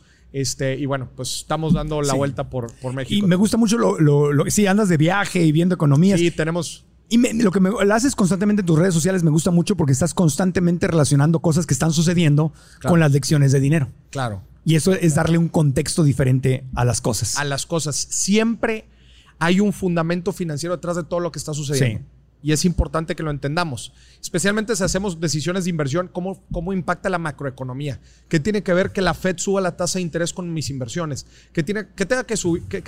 ¿Cómo impacta la inflación a las inversiones que estoy haciendo, a mi negocio, a mi trabajo? Vivimos en un mundo invisible, o sea, hay, un, hay, un, hay una esfera económica invisible que si no la entiendes, va a ser complicado que puedas tomar decisiones de dinero y vas a de cuenta que nada más ir con la ola. Sí. Nada más vas a ir con la ola a lo que te suceda. Y me gustaría hacerles un último ejercicio a la gente ahorita, inicio de año, que es, es un ejercicio que yo hago cada tres meses, que es calcular el valor de tu patrimonio neto. el, el, en inglés, el net, el, net worth, el net worth en, en, español es el, el valor de tu patrimonio neto que es un ejercicio bien sencillo. Básicamente lo que tienes que hacer es sumar tus activos y restar tus pasivos. A tus activos hay diferentes tipos de activos, pero básicamente es, todo, todas estas inversiones o el dinero que tienes, el dinero ahorrado que te está generando pues prácticamente nada. Eh, las inversiones, eh, eh, todo el dinero que tienes invertido en riesgo, alto riesgo. Si tienes cripto, ¿cuánto vale la cripto? Si tienes, plata, ¿cuánto, vale? Exacto, tu negocio, ¿cuánto vale el negocio? Pues hay diferentes formas de evaluar los negocios. Este, posesiones materiales que tengan algún valor, si tienes algún, algún reloj, un auto, la casa, cuánto vale la casa, las propiedades, cuánto vale. Sacar una evaluación de tu patrimonio, cuánto vale tu patrimonio. Ya ese valor le vas a restar tus deudas. Oye, Maurice, si yo compré una casa de 5 millones, ¿Y entonces mi patrimonio es de 5 millones. No. No, porque tienes un crédito hipotecario por 4. Entonces la casa no es tuya, la casa es del banco. 4.8. o 1, ¿verdad? Pues 5 menos 4, ¿verdad? es 1. ¿Verdad? Eso es el valor de tu patrimonio ahorita. Sí. Entonces, y le restas todas tus deudas, todas las que tengas, créditos hipotecarios, todo lo que debas. Te va a dar un número, Marco. Este número es el valor de tu patrimonio. Yo invito a la gente a que evalúe constantemente este número cada tres, cada seis, cada año y va a ir viendo cómo va evolucionando su vida financiera. Cómo va a ir evolucionando. Si estás tomando decisiones buenas, va a ir aumentando. Qué buen ejercicio. Si no va, si no va aumentando, hay que ver por qué no va aumentando y qué tienes que hacer diferente. Haga el ejercicio ahorita en enero y nos hablamos en seis meses por lo menos. Sí. A ver cómo va. Y después nos hablamos dentro de un año en el 2024. Y si necesitas ayuda, pues pide ayuda a tu contador o pide la ayuda a alguien que entienda de matemáticas si tú no las entiendes. Sí. Para que puedas aprender. Pero otra vez, este, hay, ciertas cosas que me gusta delegar, esta no me gusta delegar. No, no, por lo menos para aprender, porque ah, si, tu obstáculo es no la voy a hacer porque no sé cómo, pide ayuda, aprende a hacerla. Ándale. Y ahí ya. Y, ojo, tampoco se quiebren tanto la cabeza, o sea, pueden hacer un ejercicio muy sencillo, una evaluación muy sencilla de, no sé, si tienes un reloj, ¿no? Si tienes un reloj, ¿cuánto cuesta el reloj? Pues métete a las páginas que salen cuánto cuestan los relojes y pon un precio aproximado. Oye, ¿cuánto cuesta esta propiedad? Pues métete ahí, hay también plataformas donde puedes evaluar más o menos cuánto cuesta la propiedad.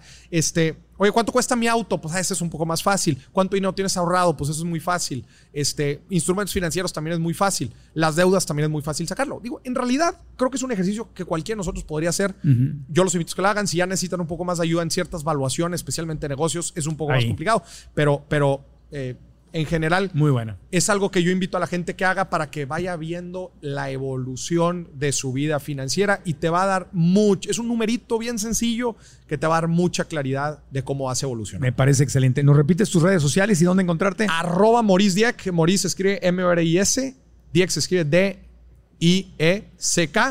Este, y dime si billetes es mi podcast este, también. Te agradecemos muchísimo. Le damos otro aplauso nutrido y con cariño. Muchas gracias. Gracias de todo corazón. Muchas gracias por el espacio, Marco. No, hombre, gracias. a ti por, por, venir. Te invito a que regreses en febrero, ya que pasen los chocolates y las flores y las serenatas, que hablemos de la pareja y las finanzas, que es un tema muy importante. ¿Te parece hacemos otro en febrero?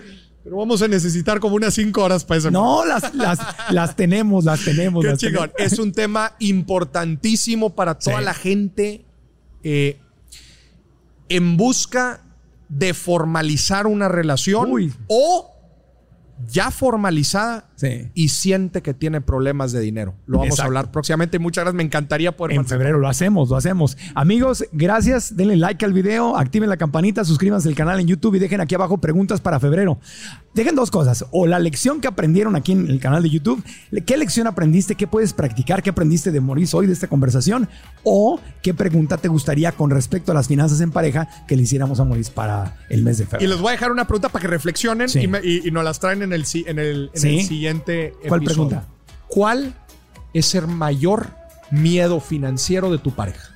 ¿Cuál es el mayor miedo? No tuyo, de tu pareja. El, el tuyo ya te lo sabes.